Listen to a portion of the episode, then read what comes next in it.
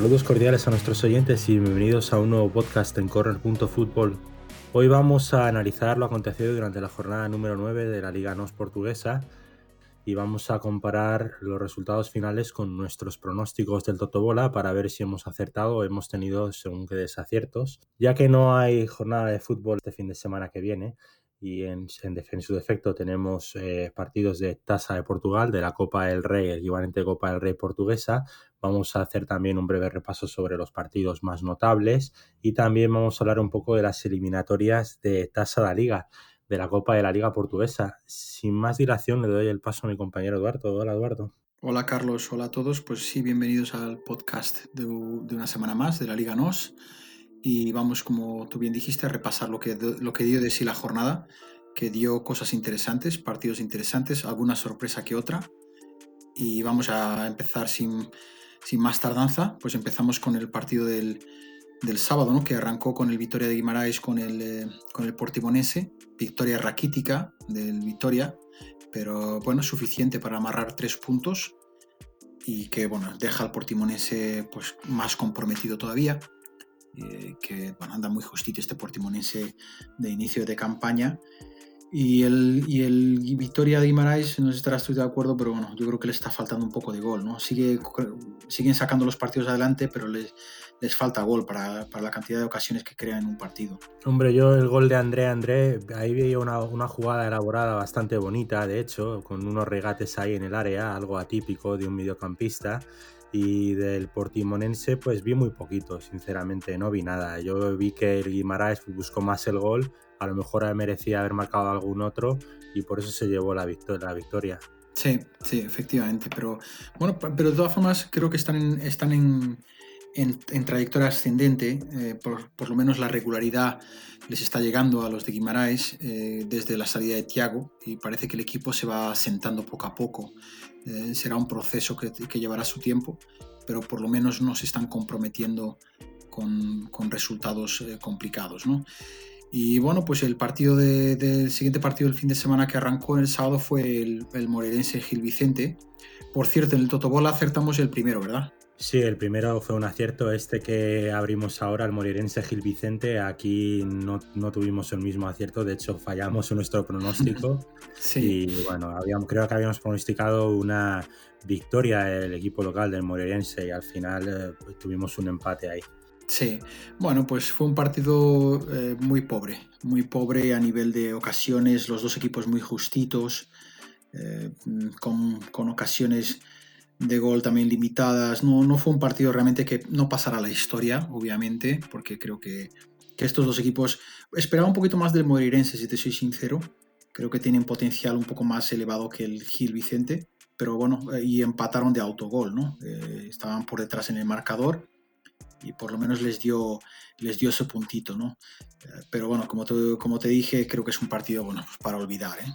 Todos los goles, de hecho, que se marcaron en ese partido fueron de casualidad, o sea, no hubo ninguna jugada ni ningún tipo de, balón parado. El partido pudiera, pudiera haber acabado 0 a 0 y nos hubiésemos quedado con las mismas sensaciones. Sí, sí, realmente no hubo, no hubo, no hubo mucha salsa.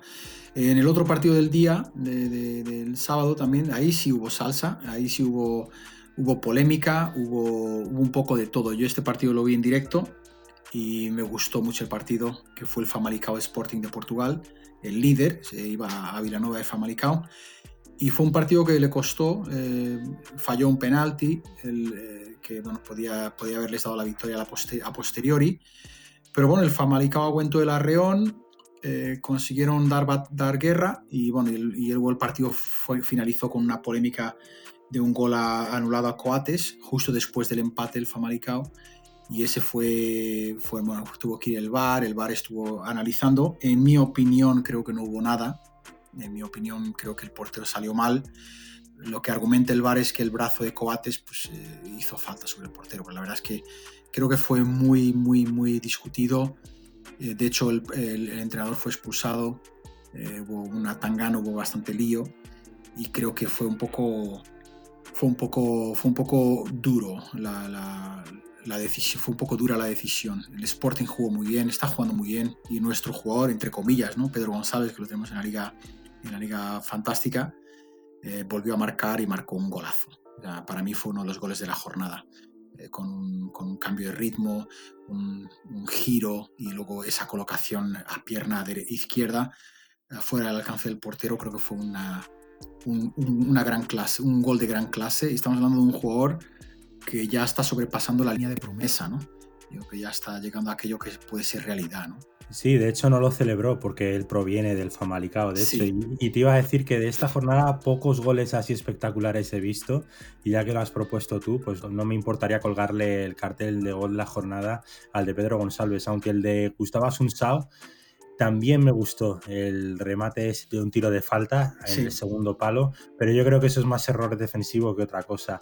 A mí lo que me gustaría recalcar de este partido es que se vieron goles a balón parado muy interesantes y la peor noticia creo que es la expulsión de, Pedro González, que ahí vamos a ver qué nivel real tiene el Sporting, si todo depende del jugador que ha estado marcándole los goles o si de verdad tiene un, un bloque que le va a ayudar a hacerse con el título.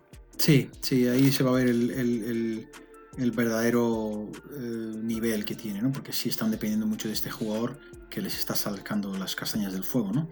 Pero bueno, se dejaron un punto, eso pone el campeonato un poquito más apretado, y el que venía después era el Porto con el Tondela, que también fue otro partido que pude ver en directo y fue un partido muy abierto. Y el Tondela dio la cara, dio la cara eh, con mucha gallardía. Y la verdad es que los de Paco ahí estarán fueron muy tuvieron momentos de partido que pudieran habérselo llevado. O tuvieron ahí un momento en que, el partido estaba un poco partido no pero bueno el Porto tiene pegada el Porto tiene pegada con dos goles para mí también podían ser de la jornada sobre todo el, el primero de Marega con un toque sutil en el área eh, se la metió al portero pero muy sutil con el estéreo del pie.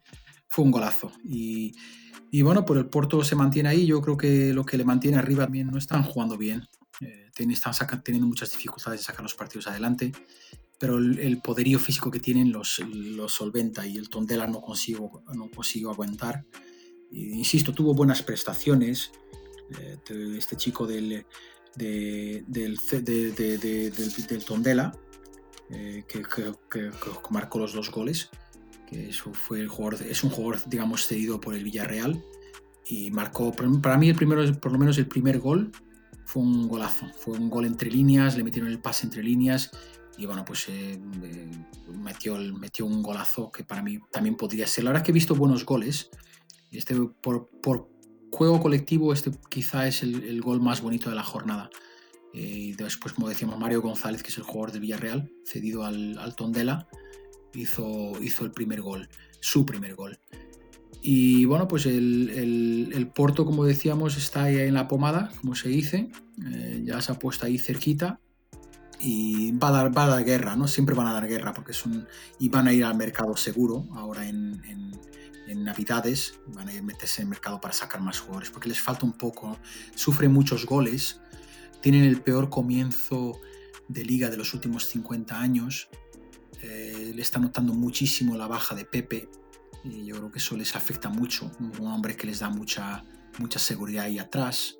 Y, hombre, la pérdida de Alex Teles también, ¿no? Es un lateral zurdo que, que daba unas garantías enormes, ¿no? De nivel, de nivel mundial, Sí, ahí en el mercado de este verano, que fue un poco atípico, perdieron a grandes jugadores y se está notando en el desempeño que tiene el equipo. Yo simplemente a destacar de este partido fue que, como tú bien has dicho, el Tondela se lo podría haber llevado o incluso empatado, porque hubo un larguero en el descuento de la segunda parte del argelino Kacef, que ahí podría haber significado el, el 4 a 4 y un partido con 8 goles, que es un partido obviamente entretenido y hay un dato que me gustaría destacar de este partido, viendo un poco las estadísticas, y es que el Tondela, de cuatro tiros a puerta en todo el partido, tres goles. Sí, efectividad casi máxima. Lo, cual es preocupante para el Porto, porque que tu rival le des cuatro oportunidades y de esas cuatro te marque tres, pues no, no habla muy bien de ti defensivamente. Pero bueno, eh, ahí no, no se ha descolgado de la cabeza y eso de momento es importante a estas alturas de la temporada si ellos se consiguen mantener ahí hasta el final, hasta diciembre, por lo menos hasta, hasta que, empecemos enero, el año que viene, tienen muchas posibilidades porque después tienen también una plantilla profunda, van a conseguir dar, dar la talla. Porto también están en, están en Champions, no hay que olvidar. Eh, eso también eh, les pasa factura. Sí. Eh, entonces vamos a, ver, vamos a ver lo que ocurre. Aquí acertamos, por cierto. acertamos en este fenomenal, pues mira. Y bueno, pues el domingo abrió con el, el derby de las islas, ¿no? Que de Madeira y Azores, el nacional con el Santa Clara. Aquí creo que acertamos también, ¿no? No, de hecho habríamos pronosticado un empate y al ah, final pues se acabó llevando el duelo el Santa Clara con un, creo yo, bastante claro 1 a 3, sí. que fue yo creo que la mejor definición de lo que pasó sobre el terreno del juego, que tengo que recalcar que otra vez en muy mal estado el césped, o sea, cada patada que pegaban al césped le faltaban medio palmo, o sea, no sé por qué, debe ser algo climático, ya lo hemos hablado, pero en muy mal estado. Sí, estuvo, estuvo, estuvo bastante mal. El, bueno, el Nacional estuvo también mal, no tuvo opción ninguna. El Santa Clara creo que fue el dueño del partido en todo momento y no dejó, no dejó opción. Santa Clara, que bueno, que está refrendando su buena campaña hasta el momento, está, está en los puestos de arriba, eh, séptimo ahora mismo y bueno, pues está, está asentándose. Y el Nacional, pues bueno, la verdad es que dejó mucho que desear. La verdad es que esperaba un poquito más de batalla en su propio campo, eh, pero bueno, pero no fue así. Y bueno, pues tuvimos después el otro partido, que este también lo vi en directo y este fue, un, fue soporífero también, que es el Río Ave Boavista. Aquí acertamos, de hecho, en el Totón. Sí, Están muy escasitos los dos y una pena porque el Río Ave es un equipo que por nombres, por nombres tiene, tiene potencial, pero no hubo nada, no hubo nada. Yo estuve en el partido una tarde de niebla, fría de niebla, con un campo desangelado que también encima de las gradas laterales está en obras todo estaba, todo diseñado para que fuera un partido con muy poca cosa, ¿no? Eh, luego sí hubo un par de oportunidades por ambos lados, una de Gelson Dalla, del, jugador formado en el Sporting de Portugal, y otra la más clamorosa que fue la de la del Boavista, ¿no? de Nuno Santos a bocajarro, se la tira al portero casi al final del partido. Eh, es lo único que hubo, es que ni siquiera esas las pudieron materializar. Eh, fue un partido, como digo, a mí me costó verlo hasta el final, porque sinceramente fue muy, muy pobre yo creo que es un también el, resultado habla de por sí solo sobre lo que pasó en el terreno del juego. Y sí yo creo que también iba a hablar de que ambos equipos acariciaron el gol no lo, no lo encontraron pero igualmente aunque hubiese habido un empate escuchando tu referencia no hubiese sido un partido muy entretenido. No para nada eso no lo fue. Y, y bueno después sí después a las 8 de la noche sí tuvimos un partido bien entretenido que fue la sorpresa para mí de la jornada. Hubo dos partidos a las 8 pero uno de ellos hago referencia que es al Belenenses Braga con la victoria del Belenenses, que aquí seguro fallamos. Sí, aquí habíamos pronosticado una victoria del Braga. Y bueno, al final se, se llevó el duelo del Belenenses, que lleva cuatro partidos sin perder, ya lo venía diciendo, que encaja muy pocos goles en las últimas cuatro jornadas. Y en esta, pues no sé si fue el Braga que tuvo un bajón de rendimiento bastante importante o que acusó la falta de gol que viene acusando desde principio de temporada, pero el Belenenses eh, creo que tuvo las oportunidades más claras de gol y las materializó. Sí, sí, los fue, fue, fue muy a por el partido. La verdad es que eh, estuvo irreconocible para el desempeño que ha tenido hasta ahora en el campeonato, eh, sobre todo con este equipo, con un equipo como el Braga, que es uno de los grandes. ¿no? aquí yo destaco otro de mis goles favoritos de la jornada, que es el gol de Sousa para el, para el Belenenses, que fue el segundo un bonito gol de rosca, le mete la rosca dentro del área y la pone fuera del alcance del portero. Creo que fue un, gol, destacable también. Pues ahí tendremos ya dos para el gol de la jornada, a ver con cuál nos quedamos al final. Exactamente. Y sí, luego a las 8 también tuvimos otro partido en Lisboa. También este, en esta ocasión fue el Benfica Pasos de Ferreira, el paso de Ferreira que venía de una racha de, eh, de seis partidos sin perder y eso la verdad es que con un fútbol muy bueno. Yo creo que aquí eh, yo también tuve, pude ver este partido y la verdad es que creo que eh, el, Pasos perdió el partido, el Benfica no lo ganó, en mi opinión. Fue el Pasos que lo perdió porque lo tuvo ahí. les vi dominar el partido como pocos equipos hacen en, Lisboa, en el, el Estadio de la muy poquito. El Benfica sí, muy corre calles, muy a jugar, eh, muy obviamente con sus prisas por, sacar el partido adelante, pero el Paso tuvo, tuvo momentos en que realmente se plantó en el campo y esto crédito para Pepa, para el entrenador, un hombre, eh, un buen conocedor del fútbol portugués, ya dejó su huella en el Tondela. eh, un hombre que sabe, que conoce a profundidad el fútbol portugués y realmente crédito para él, porque el, equipo mostró una madurez muy buena y creo en la única parte que se equivocó, en mi opinión, fue ir en un, a un corre-corre en los últimos minutos. Ahí es donde se equivocaron, porque tenían por lo menos el empate asegurado y se metieron en un corre-corre contra el Benfica, que obviamente pues eso ya ocasionó el gol de, de Valsmith en el minuto ya en las postrimerías, ¿no? casi en el minuto 94, que fue lo que acabó el partido. Pero una pena, ¿eh? una pena porque yo creo que se merecían, se, se, hubiera merecido mejor premio. Y es un equipo a tener en cuenta, ¿eh? yo creo que definitivamente ya lo venimos hablando desde hace unas semanas y es un equipo muy a tener en cuenta porque este, este, este Pasos tiene algo. ¿eh? Pues sí, algo debe tener para haber clasificado para la tasa de liga y para estar ahí en los puestos de arriba. Lamentablemente esta, en esta jornada sufrió una derrota frente al Benfica, que como tú bien has dicho fue in extremis. Yo creo que el paso es como, recalco tu opinión, que mereció más. Y aquí, bueno, simplemente destacar otro desacierto de nuestro Totobola, otro, otro fallo. Habíamos pronosticado un empate porque veíamos a un Pasos muy fuerte y podría haber sido así, pero en esta jornada se han visto, se han visto muchos goles en el descuento. Y bueno, nada más a destacar. Sí, yo lo único de destacar en este partido, yo creo que, que el Pasos ha hecho una cosa que no hace ningún equipo en Portugal de los no grandes, por así decir, ¿no?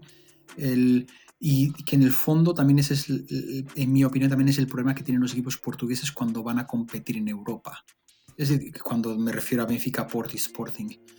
El Pasos le fue a buscar el partido cosa que en Portugal ningún equipo le hace eso al Benfica. Y fueron a por el partido, ellos fueron a buscar el partido. Y, eso es lo que, a la vez, a su vez, ese planteamiento que al Benfica le descoloca, es lo que el Benfica le ocurre en Europa. Porque el Benfica en Europa no va a buscar los partidos, el Benfica en Europa cambia los papeles, el Benfica espera. Y eso es lo que hace que realmente el desempeño del equipo, de los equipos portugueses en Europa no sea del todo adecuado, porque no están acostumbrados a esperar en Portugal. Ellos en Portugal están acostumbrados a mandar. Y el paso cambió la dinámica completamente. Y eso fue lo que dijo realmente Pepa en la rueda de prensa, que al Benfica hay que ir a buscarle, no hay que esperarles. Y mira, fueron valientes y, sinceramente em, fue, como digo, el Benfica no ganó para mí. Para mí quien, fue el Pasos que perdió. Y, y bueno, pues eso fue la historia del partido. Si te parece, pasamos al partido del lunes. Sí, el último partido de la jornada, que ahí tuvimos un Farense Marítimo, donde también acertamos en nuestro Totobola. Dimos como, habíamos pronosticado como ganador al Farense, al equipo del Algarve, y así fue, que ganó por un 2 a 1 al Marítimo.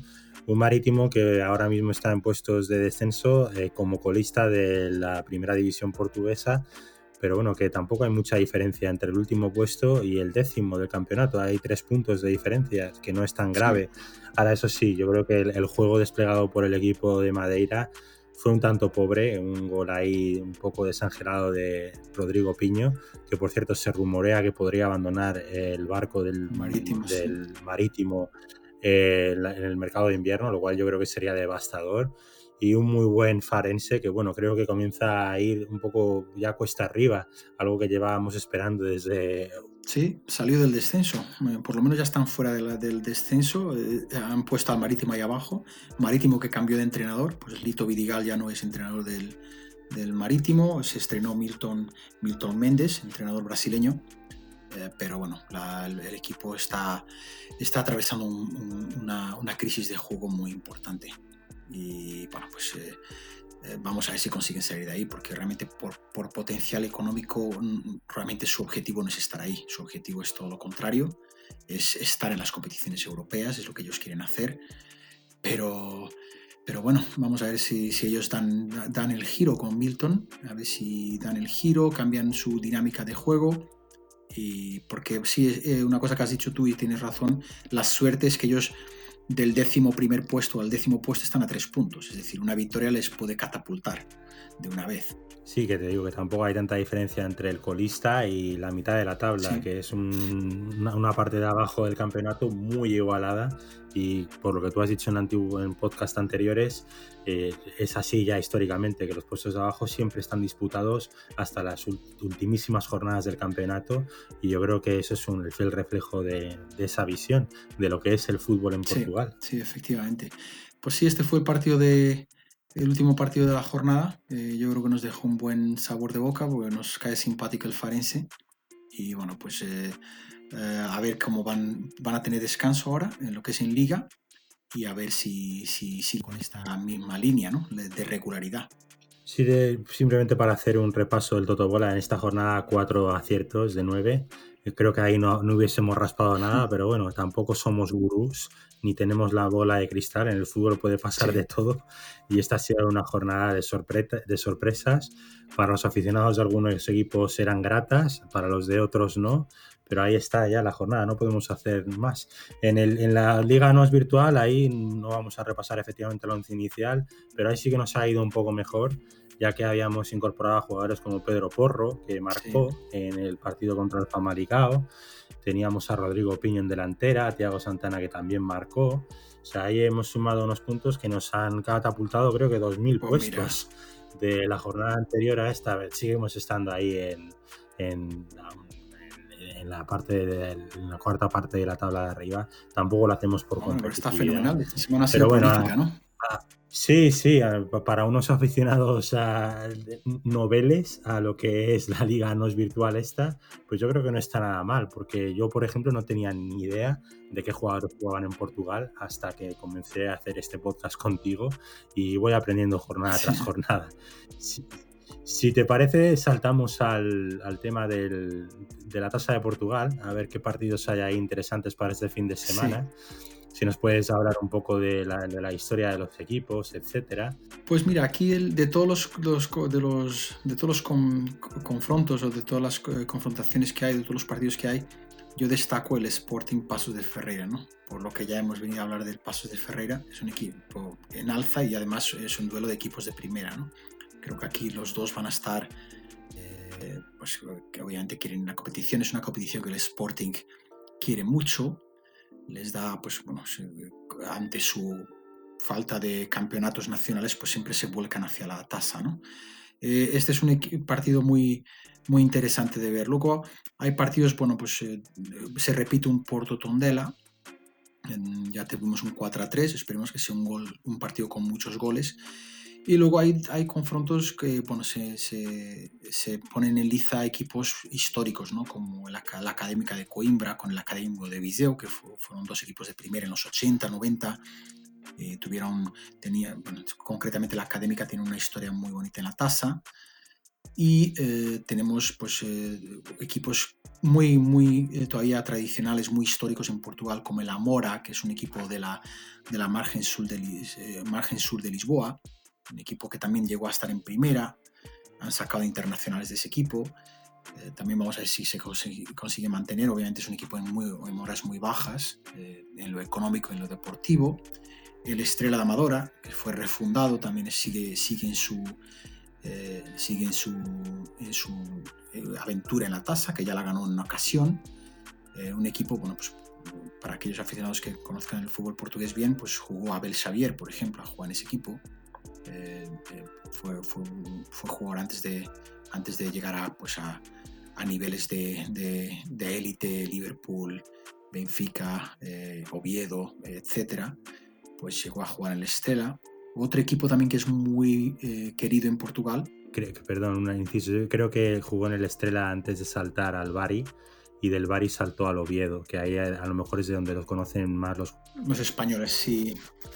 Sí, él vino de la formación del Benfica, entonces eh, em, el Estrella al fin y al cabo es, es, un, es, un, equipo de esta radio de Lisboa y ahí acaban, pues, acaba por ser un poco el sitio, el nodriza, ¿no? donde suelen poner jugadores. Y bueno, pues después hay otro equipo muy querido también en Portugal, dos equipos diría, el, Unión de Leiría, que fue entrenado por Mourinho, por Mourinho en su tiempo. Es un equipo que bueno, pues también está en horas bajas y se mide ante un Gil Vicente, que va a ser un partido difícil, pero bueno, ellos ya eliminaron Portimonense, por lo tanto pueden, pueden dar de sí. Y un equipo que me gustaría destacar también como muy, muy querido, sobre todo en los años 90, 80, que es el Sporting de Espiño. Eh, Espiño es una ciudad eh, del norte de Portugal, norte-centro de Portugal, que bueno, es muy conocida por el, por el juego. Eh, es una, una, una, ciudad muy conocida también por antiguamente la clase alta de Porto, pues iba a veranear allí, tenía sus casas de verano y es un equipo que tuvo, tuvo, tuvo unas temporadas en primera división bastante, bastante buenas. y es un equipo que también por, pues, por, por diferentes razones pues perdió, perdió su, su estatuto ¿no? y su, su, permanencia en primera división. De, después, así, de grandes confrontos, pues yo diría que eh, me quedo con el, con el Sporting Paso de Ferreira, el Río Ave Famalicao, porque son duelos de primera, eh, que son, pues son equipos de primera entre sí. El Porto Tondela, como dijimos, promete, promete mucho, porque después de lo visto este fin de semana, pues eh, yo creo que el Tondela pues tendrá, tendrá ganas de, ir a por, a por, a por la revancha, ¿no? aunque sea en la tasa sería un sorpresón, pero bueno, ahí puede pasar de todo porque es a partido único. Y no sé si hay, eh, como te lo puedo decir, derbi o no entre los académicos, entre el académico de Viseu y el académico de Coimbra. por eso mm, también tal vez podría ser un partido interesante. Sí, nunca fue considerado como derby. Eh, puede ser un partido interesante porque los dos están más o menos al mismo nivel, pero vamos a ver lo que ocurre. Si quién se lleva el gato al agua de, los dos equipos. Puede, puede, llegar a ser un, partido interesante también, porque dices tú, también son, son equipos más o menos en la misma categoría eh, a nivel futbolístico. Y por qué no, a lo mejor ahí se puede ver un, un, duelo interesante de, de, académicos, por así decir. Porque la académica en su tiempo también la llamaron académico. Gracias por la aportación, no tenía ni idea. De hecho, lo he dicho dentro del desconocimiento. Ya sabes que en ligas inferiores estoy bastante descubierto, pero bueno, interesante saberlo. Eh, simplemente recalcar que hoy también hay dos partidos que de los que están pendientes para desde la tercera ronda, que es el Vilafranquense contra el San Joanense y el Estoril Praia contra el Lusitano Gimnasio Club, que esos van a determinar por los enfrentamientos que van a haber este fin de semana.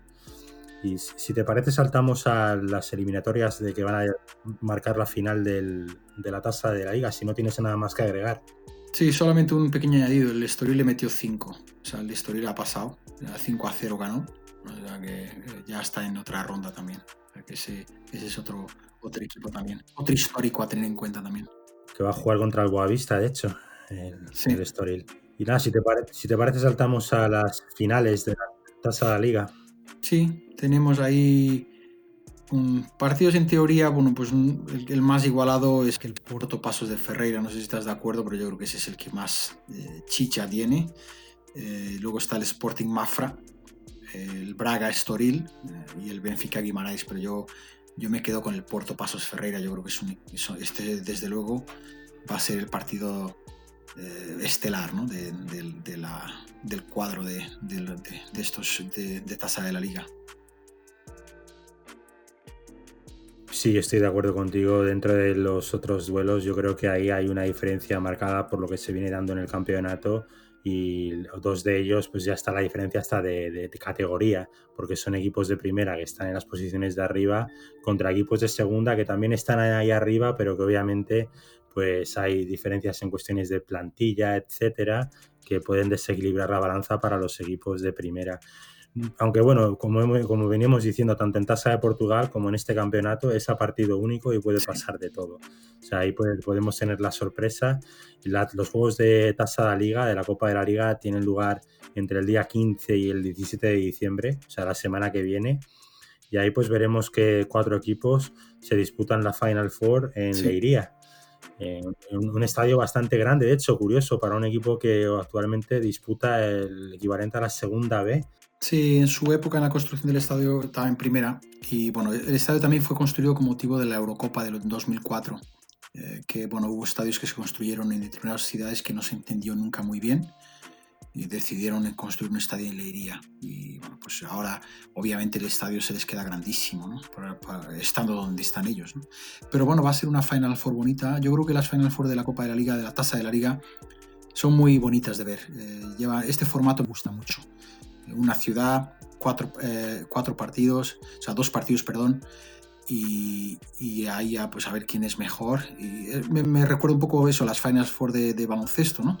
Y creo que es muy, creo que es, muy, es una forma de, de crear mucha, mucha afición a un torneo que, bueno, pues las tasas de la liga, como en España, la Copa de la Liga, que, al final desapareció, pues es difícil que tuviera un tirón, ¿no?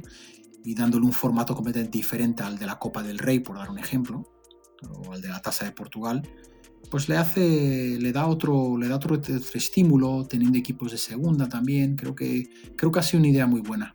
Sí, de hecho es un formato bastante curioso porque si lo aplicaran en Inglaterra, que es otro equipo, otro país que tiene mucha tradición en copas de la liga, tanto los clubes como el calendario lo agradecerían, porque hay muchos clubes que obviamente viendo el calendario y viendo que tienen que disputar competiciones europeas, la FA Cup, la Premier, etcétera, pues envían a los reservas a los partidos. Y si fuera un formato parecido a este, que se clasifican automáticamente los seis primeros de una división y los dos primeros de la segunda división y luego hacen unos enfrentamientos, pues ahí liberaría muchas fechas del calendario y tendríamos un espectáculo también digno de ver, porque obviamente si tú estás ahí arriba en una altura del calendario, significa que lo estás haciendo bien y por ende un merecido premio disputar esta Un premio de media temporada, ¿no? A mitad de temporada. Sí, un, campeonato de lo que se denominaba anteriormente la apertura eh, del campeonato argentino, que, ya, que ya de hecho creo que existen cada vez menos campeonatos que tienen torneo de apertura y torneo de clausura. Sí.